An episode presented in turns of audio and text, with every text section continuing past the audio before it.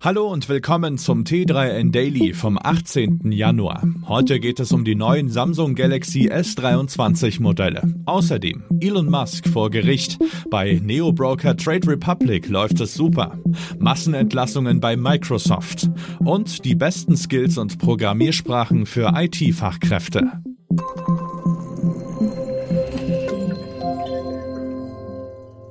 Am 1. Februar 2023 ist es soweit. Samsung stellt seine neuen High-End-Smartphones aus der Galaxy S-Serie vor. Erste Details über Samsung Galaxy S23 Plus und Ultra sind schon durchgesickert. So wird das Galaxy S23 Ultra wahrscheinlich ein 6,8 Zoll Display mit QHD Plus Auflösung besitzen. Die weiteren neuen Modelle orientieren sich bei Display-Diagonale und Auflösung an der S22-Reihe. Was hingegen anders ausfallen könnte, ist der Displayrahmen. Laut der Gerüchteküche wird er beim S23 Plus und Ultra etwas kleiner als zuletzt ausfallen. Was das Display Glas betrifft, trumpft Samsung ebenfalls auf. Bei den neuen Modellen gibt es wahrscheinlich das neue Gorilla Victus Schutzglas der zweiten Generation. Komplett neue Wege geht Samsung bei den Prozessoren. Statt der eigenen Exynos-Chips scheint jetzt ein leicht veränderter Snapdragon 8 Gen 2 verbaut zu sein. Bei den Kameras sieht es gerüchteweise so aus. Das S23 Ultra kommt wahrscheinlich mit einer 200 Megapixel Variante. Bei Galaxy S23 und Galaxy Plus gibt es hier keine Veränderung. Dafür sollen sämtliche Akkus generell ein wenig größer und leistungsfähiger sein. Für weitere Einzelheiten gilt, abwarten und den 1. Februar im Kalender markieren. Im Jahr 2018 wollte Elon Musk nach missverständlichen Twitter-Ankündigungen Tesla von der Börse nehmen. Doch dazu kam es bekanntlich nicht.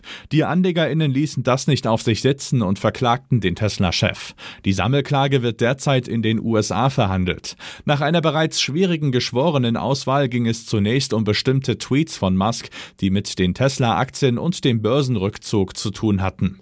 Der Richter entlarvte die Tweets bereits als Lügen. Jetzt müssen die Geschworenen final entscheiden, ob die AnlegerInnen durch Musks Äußerungen nachträglich Schäden erlitten haben. Ermittelt hatte im Vorfeld bereits die US-Börsenaufsicht SEC. Die Folge für Elon Musk und Tesla? Zahlen bitte. Und zwar jeweils 20 Millionen US-Dollar wegen Irreführung von AnlegerInnen. Gut möglich also, dass es vor Gericht wieder zugunsten der AnklägerInnen ausgeht.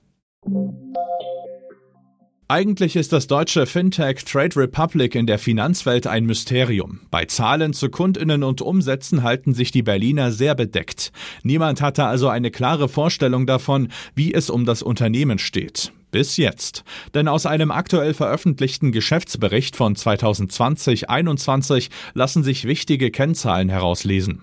Diese zeigen, Trade Republic brummt. So hat das Unternehmen 2020-21 einen Umsatz von 96 Millionen Euro gemacht. Bei den Provisionen aus dem Krypto- und Aktienhandel verzeichnete Trade Republic ein sattes Plus von 250 Prozent.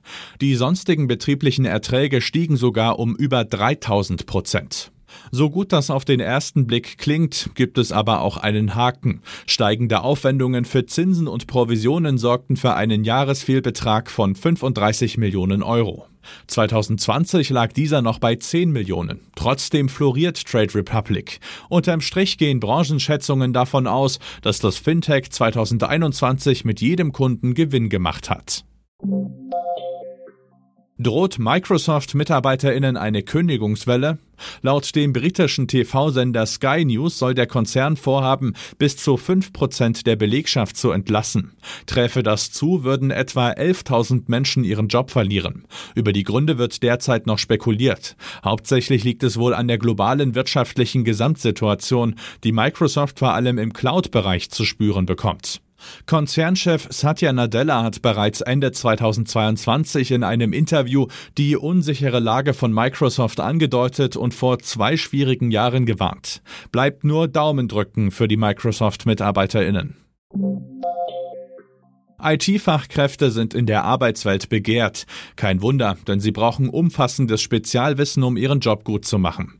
Welche Top-Skills und Programmiersprachen alle EntwicklerInnen beherrschen sollten, ermittelt einmal im Jahr die State of Tech Hiring Studie der Coding-Plattformen Coding Game und CoderPad. Diesmal wurden rund 14.000 Fachkräfte von 4.200 PersonalerInnen befragt. Das Ergebnis bei den Programmiersprachen sind sowohl für EntwicklerInnen als auch für Personaler JavaScript, Java und Python im Joballtag essentiell. Was die Skills angeht, ergeben sich gewisse Abweichungen. Für die Personalverantwortlichen zählt laut Studie in erster Linie Talent in der Webentwicklung. Die EntwicklerInnen sehen darüber hinaus auch Fähigkeiten im KI und Machine Learning sowie bei der Games-Entwicklung im Kommen. Besonders hohe Jobchancen haben bei PersonalerInnen die Backend-EntwicklerInnen, Full-Stack-ExpertInnen und App-Developer. Wer also in diesen Bereichen sucht, hat den Job wahrscheinlich schneller, als er Ja sagen kann. Das war es auch schon wieder mit dem T3 in Daily für heute. Noch viel mehr zu allen Aspekten des digitalen Lebens, des Arbeitslebens und der Zukunft findest du rund um die Uhr auf t3n.de.